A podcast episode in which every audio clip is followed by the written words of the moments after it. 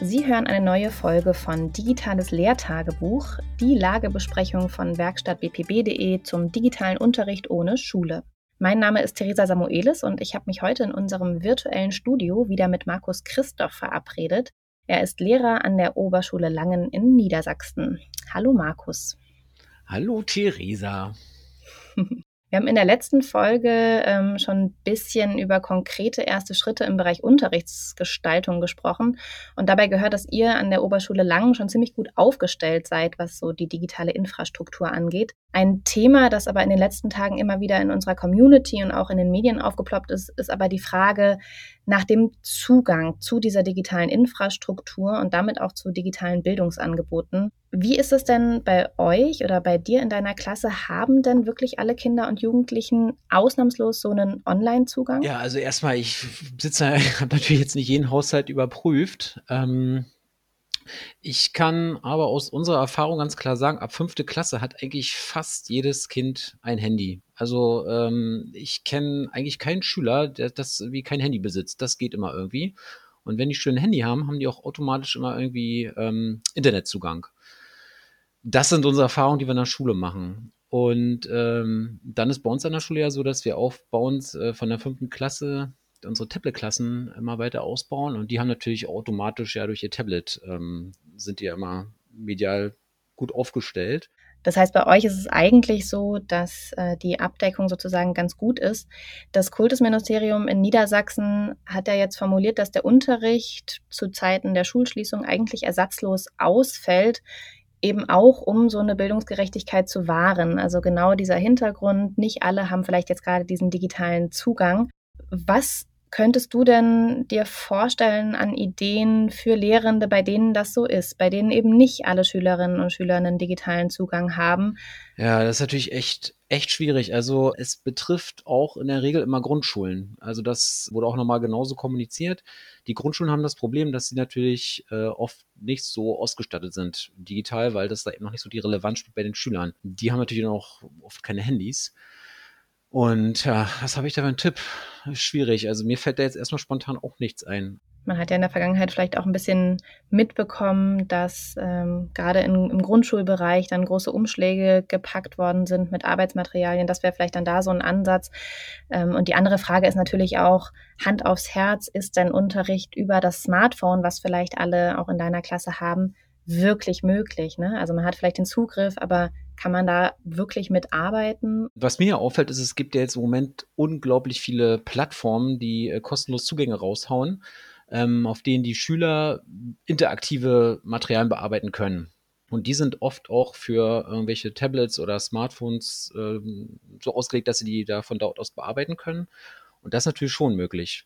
So klassisch mit, mit äh, Lehrbuch und die schreiben was rein und so, das, pff, also das zu kontrollieren mit, also oder dazu eine Aussage zu treffen, ist im Moment noch schwierig. Können wir ja mal gucken, wie sich das in den nächsten Wochen entwickelt. Also wenn die Materialien entsprechend für mobile Endgeräte ausgelegt sind, könnte das auch was werden. Hast du eine Idee, ähm, wo man dann vielleicht aber auch an Materialien kommen könnte? Ja, also es gibt jede Menge ähm, Online-Plattformen im Moment, die normalerweise Geld kosten und jetzt kostenlos sind. Also, keine Ahnung, sowas wie Bettermax hatte ich, glaube ich, schon mal erwähnt, oder Sofa-Tutor Anton nutzen wir zum Beispiel auch in den Grundschulen viel. Oder Simple Club wurde jetzt auch, wurden jetzt auch kostenlose Zugänge rausgehauen. Und dann gibt es ja immer noch offene Seiten, für Mathe zum Beispiel noch äh, Real Math, äh, die jetzt leider schließt, oder zum.de oder für Geschichte auch Segu Online. Wichtig ist natürlich immer dann, wenn man sich anmelden muss, dass man auch da wieder den Datenschutz beachtet, dass man da am besten ähm, nicht mit vollständigen Namen anmeldet ähm, und wenn es geht, immer deutsche Server, damit die deutsche Gerichtsbarkeit herstellbar ist. Also das da ist als Schule echt, echt ganz schön schwierig, ähm, digital sinnvoll zu arbeiten, wenn man da auch auf die ganzen juristischen Feinheiten achten muss. Wir verlinken auf jeden Fall die ganzen Angebote, die du jetzt gerade benannt hast, nachher nochmal unter dem Podcast. Da waren jetzt einige kommerzielle Anbieter dabei, aber auch offene Plattformen wie Segu zum Beispiel, die OER-Materialien bereitstellen. Da finden Sie auf jeden Fall nachher alle Links nochmal unter dem Podcast. Was mich noch interessieren würde, dein Ziel für die Zeit der Schulschließungen ist die Zertifizierung zur digitalen Schule. Was für Schritte habt ihr denn in den letzten drei Jahren schon unternommen, die sich da jetzt gerade auszahlen? Wie seid ihr hier vorgegangen und was für Sachen waren das eigentlich, die ihr im Vorfeld geklärt habt und die euch jetzt gerade eigentlich zugutekommen in dieser Zeit, da die Schulen zu sind? Vor, weiß gar nicht, sechs, sieben Jahren hatten wir, ähm, hatte ich mich schon für Interactive, Interactive Boards interessiert und ähm, habe dann eins in meinen Klassenraum bekommen. Und da kam eigentlich der Wunsch auf, ähm, noch, noch viel digitaler zu arbeiten und äh, viel auch mit Tablets zu machen. Naja, und dann wie jede andere Schule hatten wir natürlich keine Infrastruktur, also haben uns erst äh, ja mit, mit irgendwelchen Steckern da über geholfen, weil, da kein, weil wir kein WLAN-Netz hatten. Ähm, haben dann das geschafft, irgendwie dann unser WLAN-Netz so ein bisschen auszubauen, haben dann tatsächlich eine ganze Klasse mit äh, Tablets ausgestattet.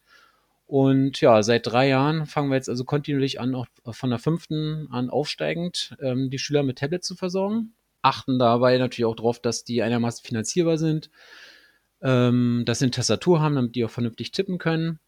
Und wir stellen fest, dass die Anfrage immer, immer größer wird. Das heißt, äh, die, ähm, inzwischen haben wir mehr Klassen mit Tablets als ohne. Da die Eltern die Dinger finanzieren müssen, ist es so, dass die natürlich sich bereit erklären müssen, dass, die, dass die Kinder in die Klasse kommen. Und wir verstehen immer auch eine Versicherung, sodass das auch immer, ähm, dass die Dinger repariert werden, wenn da was kaputt geht. Und wir haben dann spontan auch so Austauschtablets, wenn also eins kaputt ist, dass sie sich schnell ein neues holen können. Naja, inzwischen ist also auch der gesamte Unterricht ziemlich digital ausgestattet. Wir haben ähm, auch so schuleigene Tablets, die man an Klassen ausleihen kann, wenn sie die brauchen für den Unterricht, die keine Tablet-Klassen sind. Wir haben ziemlich viel Personal, was in dem Bereich ganz doll aktiv ist. Naja, und dann kommen halt eins zum anderen und haben wir gesagt, eigentlich müssen wir jetzt mal diesen Schritt gehen, dass wir uns als digitale Schule zertifizieren lassen, ähm, auch um uns so ein bisschen abzugrenzen gegen andere ambitionierte Schulen im Landkreis, die ähm, ja, den Anspruch erheben, allen sagen zu können, wie man Tablet-Klassen macht. Jetzt werden also mit der gewonnenen Zeit die Anträge gewälzt und geschrieben. Vielleicht, um nochmal Hörerinnen und Hörer abzuholen, die sich nicht so gut auskennen mit den Kriterien für das Zertifikat Digitale Schule. Welche Kriterien muss man da erfüllen oder mitbringen, um sich ja als digitale Schule zu qualifizieren? Also das ist so ein ziemlich langes Pamphlet, äh, was man da sich so runterladen kann und äh, es besteht aus fünf großen Kriterien mit jeweils so drei bis vier äh, Unterpunkten. Ja, im Großen und Ganzen geht es darum, dass man äh, zeigt, wie geht man da ähm, oder wie ist die Pädagogik einer Schule, was will man da, was macht man sozusagen im digitalen Bereich, um Unterricht voranzubringen was hat man so für Personal? Ist die Versorgung gesichert finanziell und auch strukturell? Wie ist man mit Eltern vernetzt, mit, mit der Wirtschaft? Ja, so eine Geschichten muss man da ähm, ausführen. Dann drücke ich dir die Daumen, dass du dafür Zeit findest jetzt in den kommenden Tagen. Zum Abschluss, wie auch beim letzten Mal, würde ich dich gerne noch nach einem Learning-Fragen. Gab es irgendwas in den letzten Tagen? Ein Schwerpunkt war, sich mich mal um meine Kinder zu kümmern und äh, da den Matheunterricht ein bisschen weiter voranzubringen. Und ich habe tatsächlich festgestellt, dass äh, mein Sohn ja in einer ähm, Vorschule ist. Den habe ich jetzt auch so eine Handy zur Verfügung gestellt mit einer Anton-App äh, an der er ganz, ganz fleißig und gerne arbeitet. Aber äh, jetzt ist halt die Sache, dass ich als Elternteil merke, ich muss darauf achten, dass die Kinder nicht zu viel äh, am Tablet sitzen, weil mir auch klar ist, dass das nicht so gesund ist, den ganzen Tag da so ein Ding zu daddeln. Und ähm, muss jetzt dafür sorgen, dass die auch mal rausgehen. Das ist eigentlich das, was ich jetzt in den letzten Tagen mir nochmal ganz klar ähm, ja, auf dem Zettel geschrieben habe. Darauf achten, dass Kinder auch mal rauskommen. Markus Christoph von der Oberschule Langen versucht seine Schule für äh, als digitale Schule zu qualifizieren und da diverse Formulare und Anträge zu formulieren und versucht parallel, dass die eigenen Kinder nicht zu lange am Tablet und am Handy kleben. Vielen Dank für die heutige Folge und wir hören uns die Tage wieder. Dieses Audiomaterial steht unter der Lizenz CC BY SA 4.0, die es Ihnen unter bestimmten Auflagen erlaubt, das Material für beliebige Zwecke unter Angabe des Urhebers zu teilen und zu bearbeiten. Die Autorin soll wie folgt genannt werden: Theresa Samuelis für bpb.de. Musik Jason Shaw, Magic.